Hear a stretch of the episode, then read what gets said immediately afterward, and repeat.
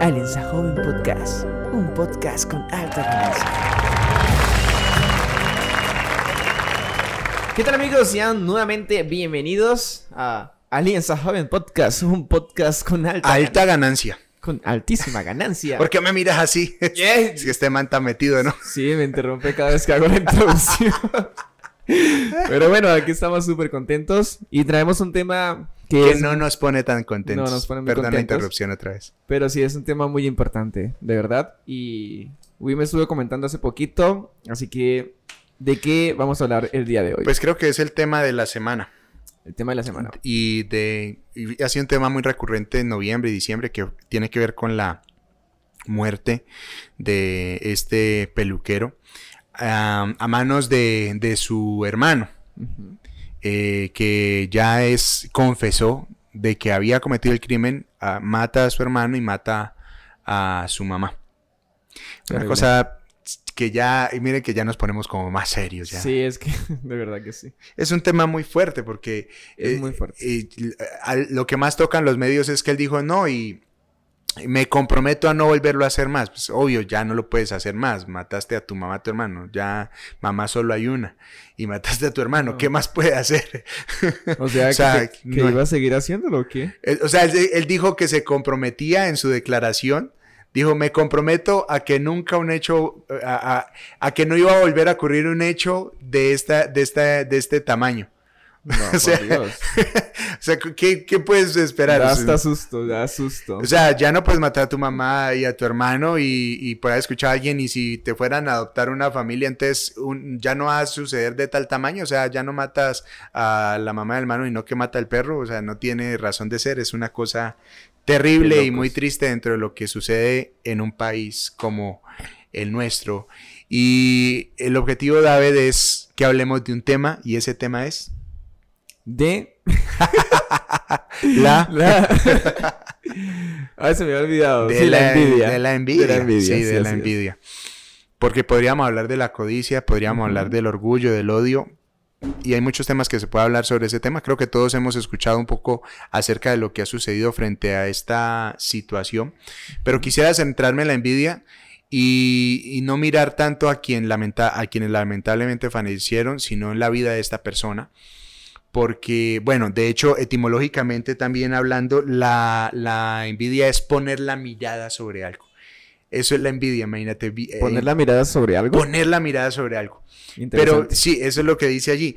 Pero claro, obviamente es cuando esto se convierte en un punto enfermizo. Te, ya lo miras a tal punto que deseas que eso sea tuyo, que desprecias que a la otra persona le vaya bien en esa situación que estás, que estás mirando, que te está aconteciendo. Wow. La verdad jamás había escuchado una Nada un sobre concepto eso. así, de- pero wow, interesantísimo. Claro. Y al final de cuentas tiene que ver muchas veces con algo que no se te ha cumplido en ti cuando terminas envidiando. Un deseo fallido, un algo deseo no- fallido. ¿Y por qué quisiéramos hablar acerca de la envidia? Porque de hecho la palabra de Dios nos muestra de que la mayor cantidad de casos de envidia suceden dentro de las familias. Dentro de las familias es que suceden la mayor cantidad de, de- de casos de envidia. Por ejemplo, así dada a primera, un caso donde, donde hayas visto en la palabra que haya sucedido envidia familiar. Ah, claro, el, el clásico, Caín y Abel. El clásico, ahí está. Y Total. Caín mata a su hermano. O sea, Sí. esto no es nuevo.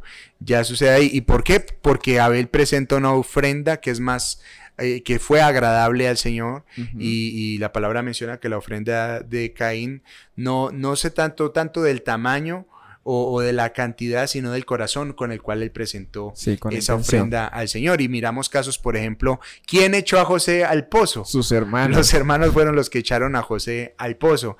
¿Quiénes despreciaron a David? Sus, Sus hermanos, hermanos. lo despreciaron cuando, cuando lo iban a escoger como rey. Sus hermanos y su padre lo despreciaron. Sí. O sea, ni siquiera contaron con él cuando llamaron a todo el Ah, mundo. Falta por- alguien. por allá ¡Ay, hay uno, por allá hay por allá hay, por allá hay uno.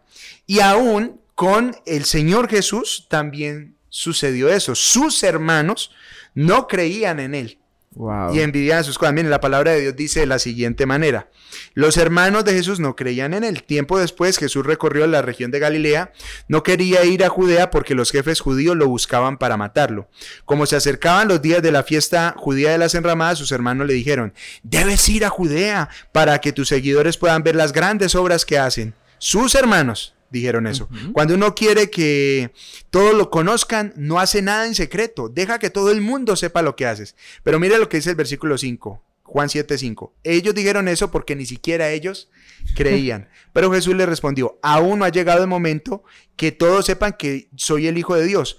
Para ustedes cualquier hora es buena. La gente de este mundo los odia a usted, no los odia a ustedes, pero a mí me odia porque les digo que su conducta es mala.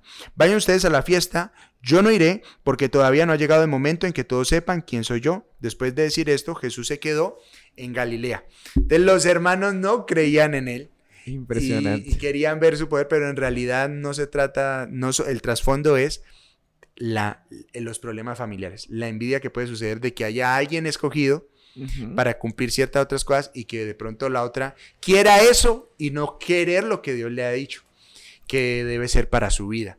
Así que este caso, Jonathan, de, de, de toda esta familia leal, tiene que tocarnos es en- a nosotros mismos, no al que sufrió el mal, sino aún que podemos tomar la posición del victimario. Nuestra realidad también, o sea, porque muchas veces quizás no tengamos envidia en un grado súper alto, que lleguemos a hacer un acto de estos, pero que hay que pensar, ¿no? Que Puede- tal vez no corazón- mates, pero puedes terminar destruyendo tu familia, Sí. puedes destru- terminar destruyendo tus sueños por andar queriendo alcanzar los sueños que son para otro. Sí, total.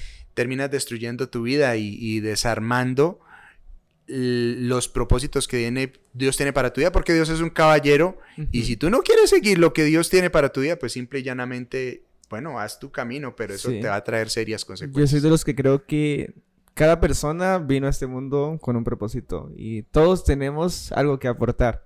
Cuando estamos poniendo la mirada en lo que están haciendo los otros, nos desvirtuamos, nos alejamos, nos salimos de... Te nubla totalmente. Te nublas Es una nube de humo. Y pierdes realmente tu esencia y lo- o lo que Dios quiere hacer contigo. Así es, así es. Wow. Es, un- es algo muy puntual y muy sencillo sobre eso. Sí. Deja de mirar los, lo que Dios está haciendo en otros. Pon cuidado en lo que Dios quiere hacer contigo. Así es. Y es la mejor forma de dejar de lado cualquier sensación de envidia que te puede llevar a la codicia, al orgullo. En el caso extremo de lo que aconteció ahorita, pues hasta la muerte. Qué lamentable esto. Pero Sí. digamos que nadie va a llegar en una cosa de esas, pero ¿acaso quieres llegar a algo más aún que, digamos, la destrucción personal y de tu familia y de tu entorno? Eso sería muy triste. y Sería lamentable. Así es. Gracias por estar con nosotros, gente. Dios les bendiga y compartan, por favor, esta, este, esta grabación, este podcast. Gracias, un abrazo, que esté muy bien. Chao. Alianza Joven Podcast, un podcast con alta violencia.